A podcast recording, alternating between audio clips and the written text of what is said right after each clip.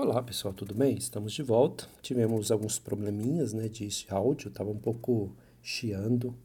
É, os dois primeiros podcasts desta série sobre espiritualidade. Mas não se preocupe que agora eu penso que vai ficar melhor. Muito bem. Continuando uh, o caminho que nós estamos fazendo dentro da espiritualidade cristã, Hoje nós vamos conversar um pouco sobre espiritualidade em época de pandemia. Muitas pessoas têm relatado é, ansiedades, é, tristeza, é, medo. Tem gente que sente até alguns sintomas corporais. O mais comum é, claro, ansiedade, né? esse aperto no, pe no peito, ou um às vezes um certo formigamento, né? Também pensamentos é, negativos, né?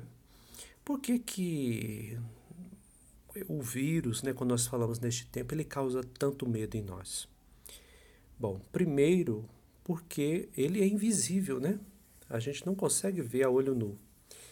Então, o que é invisível para a gente, aí a gente pode pegar Aí desde lá do homem e da mulher primitivos, lá da, da, das cavernas, é, nós vamos ver que ah, quando algo é estranho para o ser humano, é, quando ele não é visível, vamos imaginar uma situação para a gente entender?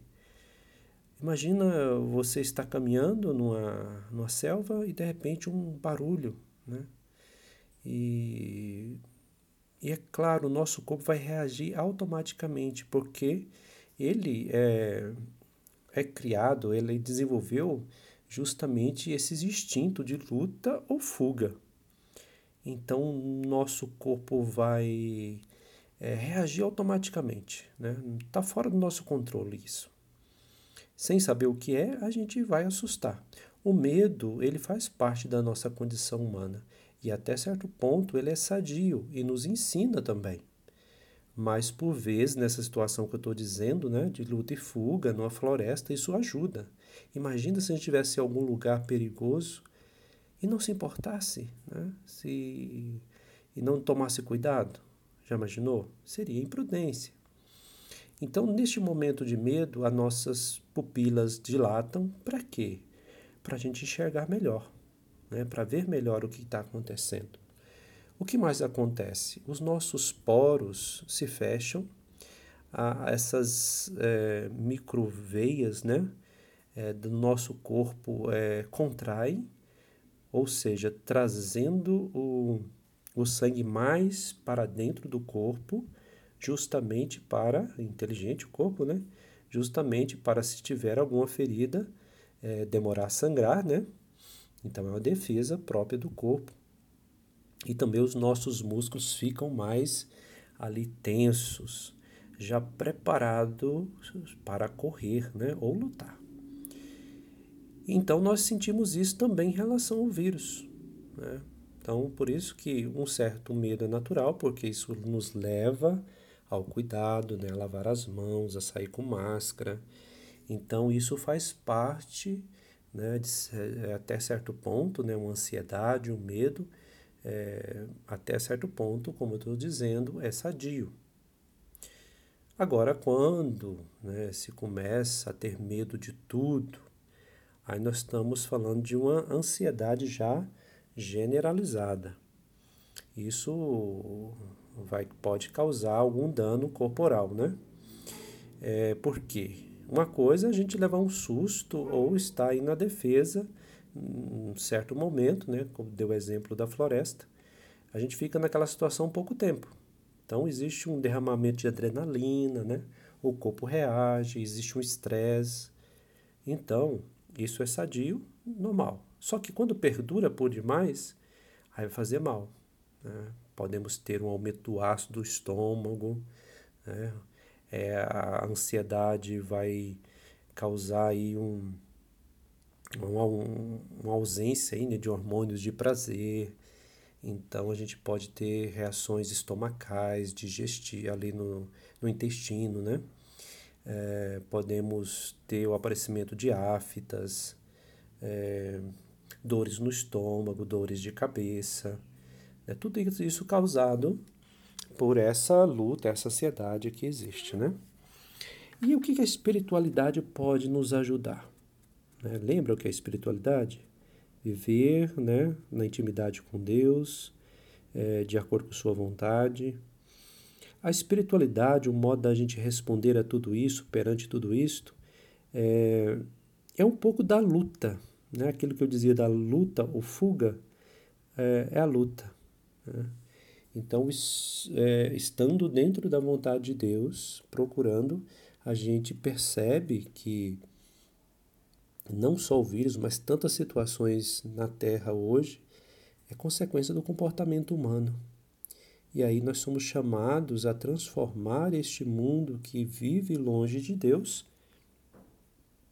é mais amoroso, mais misericordioso.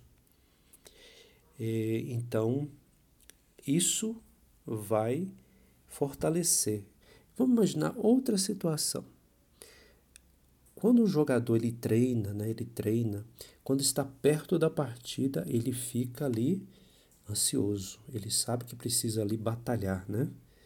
Então ele já, já fica mais atento e já está doido para ali para entrar, né? Ali na, na disputa, na, na luta, né? Para ter fazer bonito para o seu time. Nós também deveríamos ter um pouco disto na caminhada religiosa. Nós perdemos muito isto. Às vezes nós queremos ficar só no banco de reserva sentadinhos, né? Mas a vida não é assim. Né? A vida cristã, justamente, né? Ao contrário, é justamente uma luta, uma luta para um mundo melhor. Então aí nós é, vamos treinar. Né? Como nós fazemos isto? Ouvindo a palavra de Deus, é, vendo as situações do mundo, nós não podemos correr né, da, do que está passando é claro, se a ansiedade está muito alta, a gente dá uma tranquilizada, a gente para de ver muito jornal, né? Ver um ou outro, mas a gente precisa aí rezar, né? Para as pessoas que estão sofrendo, precisamos às vezes fazer doações para as pessoas que estão necessitando de alimento, precisamos tomar cuidado com os nossos idosos, nossas crianças.